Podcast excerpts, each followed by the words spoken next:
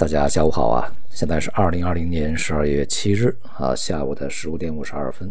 今天的国内 A 股呢是全面的走软啊，同时呢也是伴随着成交量的萎缩啊以及北向资金的流出。那么从这个行业板块上来看呢，特征还是比较明显的啊。那么今天呢，这个顺周期这些板块呢全面的下挫，无论是啊银行、保险这个。券商这些金融股还是地产啊，典型的顺周期，那么还是这些资源类啊，煤炭呢、钢铁、有色、化工，那么都是这个下跌的啊。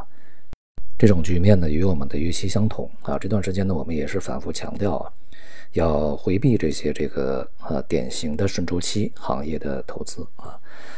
因为本身的这个逻辑很难讲得下去啊。一方面呢，是我们在前面反复说过的啊，从这个货币政策上面呢，其实边际是收敛啊。那么从这个金融环境上面呢，它也是在呃这个持续着之前曾经一度呢这个中断啊暂停的去杠杆啊，压缩一些这个收回杠杆，比如说对影子银行一些坚决的一个压降啊，比如说现在对于一些这个。变了形的影子银行啊，打着科技创新旗号的一些这个呃业态呢，也开始啊进行这个非常严格的监管啊。同时，对于呃金融体系的一些大体量啊，所谓的像这个叫系统性重要啊这些金融呃机构呢，进行比较严格的一个管理。那么这些都显示啊，整个的这个金融的环境它是收缩的啊。而另外一方面呢，就是对于这个资源类啊，以及一些这个典型周期的业态呢，未来的发展呢，呃，事实已经逐渐的证明啊，需求呢还不是那么强劲啊，没有市场先前预期的那么强。所以说呢，对于这些行业的这些故事啊，它是很难讲得下去的啊。而另外一方面呢，在今天这个养殖业啊、种业，呃，以及这个白酒啊啊。这些板块呢是啊涨幅明显，那么其中这个养殖业呢是我们在这段时间啊重点推荐的一个板块，而近段时间的资金啊从一些这个前期热门的题材以及热门逻辑这些板块里面流出啊，重新进入到一些分散的啊这个结构性的一些板块里面来啊，并且呢是。呃，对于整个周期反应不敏感，而且呢，本身啊具有一个中期也好、长期也好的恢复增长啊这么一个前景的这些这个板块的，呃，态势是相当明显的。当然，这里面呢也要区别对待啊，一些呢是反弹，而一些呢确实是在成长。总结起来呢，也就是说啊，在这段时间里面的市场资金呢啊再去这个进行呃又一次的风格切换啊，这个风格切换的基础呢是市场的这个。逻辑啊，线索呢又发生了一个变化，而这个变化呢，恐怕呃是有很多的，别管是机构还是啊个人参与者呢，他会滞后反应的，因为前面呢过于火爆的讲了一些呃故事以及这个呃逻辑哈，那么这段时间呢，大家改口呢也不是说特别的容易啊，所以说这个惯性还是要有啊，但是呢，资金已经在悄悄的转变。总体来说，中期的角度啊，就是啊，一个是临近年底，另外一个呢，就是前面的题小题材啊，这个热点的挖掘比较充分啊，而且市场的估值啊在比较高的一个水平，所以呢，呃，持续的一个热度呢是比较难以保持的，这是一个从当前的一个情况来看啊。而从更长远的角度来说呢，一个是全球经济复苏的一个力度的情况，那么另外呢，就是整个国际局势啊，啊，这个是加的压力。那么像今天这个市场呢，呃，显性的原因就是市场找一些理由，呃，是外部啊啊，对中国又有一些新的举措出来，比如说对于一些这个重要的官员啊，可能会采取制裁的一些行动。那么这个呢，其实应该是在预料之中的事儿啊，它一定会发生的。那么。不管是现在的这个现现有的这个特朗普政府啊，马上就要下去的，他是在这个抓紧推出一些强硬措施，那么还是在这个呃新要上任的拜登政府啊，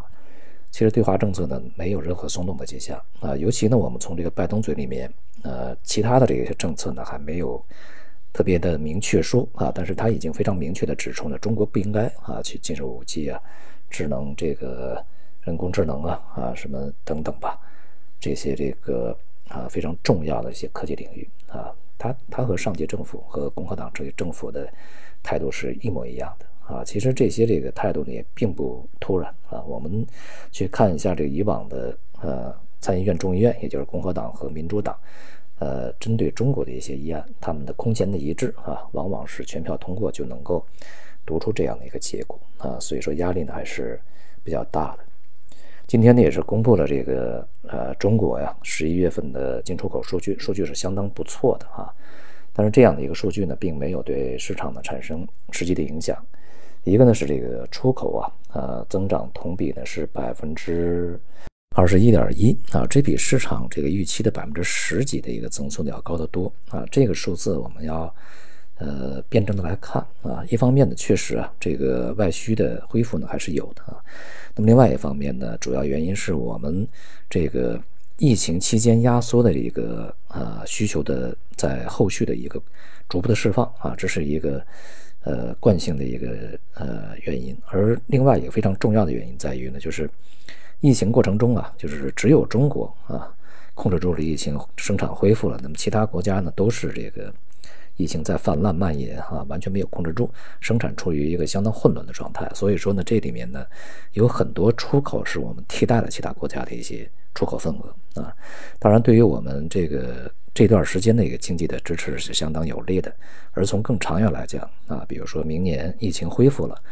那么这些份额还有没有呢？恐怕就会啊重新的要交回去啊。再加上这个疫情以后的产业链在全球的重塑，呃，所以说呢，这个出口这个势头啊。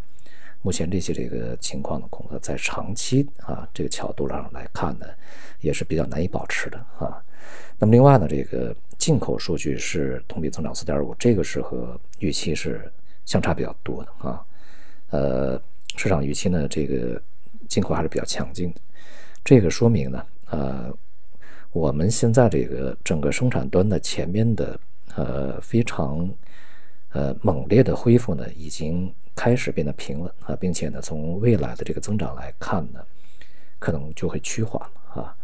呃，所以说进口的这个规模会下降，呃，它所显示的才是一个真正的啊，这个上游的经济驱动力开始变得不像之前啊猛踩油门那么强，也就预示着整个经济啊在未来呢增长会变得平稳啊。这是一个经济的真实增长状态，所以啊，对于这个一些我们呃进口啊啊比较主要的一些大宗的物品、原材料啊，无论是工业品还是农产品啊，当然从大的一个经济形势来来讲呢，它的需求就没有那么旺盛啊，那么也会势必压制整个在大的这个商品市场里面这些啊品种的一些表现。那么在今天啊，这个商品市场呢也是普遍的出现了回落调整。像有色、铁矿石、煤炭啊，都是如此。而其他一些这个冲高的品种呢，在整个这个行业景气情况啊，可能会在未来的变得稍微温和一些的情况下呀，呃，预计也将面临一定的压力啊。当前呢，整个这个油价表现还是比较平稳的，同时啊，前期跌幅比较巨大的一些这个工业品啊，与呃石油啊、能源相关的一些化工品啊。目前的表现比较强劲的，这也是符合我们预期。所以，无论是股市还是商品市场，在未来的发展，呃，它都是一个多头啊，也就是啊多向啊多这个多结构，并不是说我们说的这个向上的多头啊，呃，会是在分散在某些领域里面的一些机会，它并不是一个系统性的一个上涨行情啊。而在这个 A 股表现比较疲软的过程中呢，外围的这个股指啊，像美国的。这个股票期指啊，它也是在下行啊，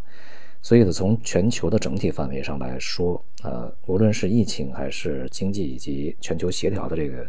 前景啊，都很难掀起一波呃非常这个持续的有力的啊，对于资本市场的一个支撑的这样的行情啊，这个氛围是缺乏的。在这样的一个整体氛围之下，对于股市啊啊未来的表现还是要。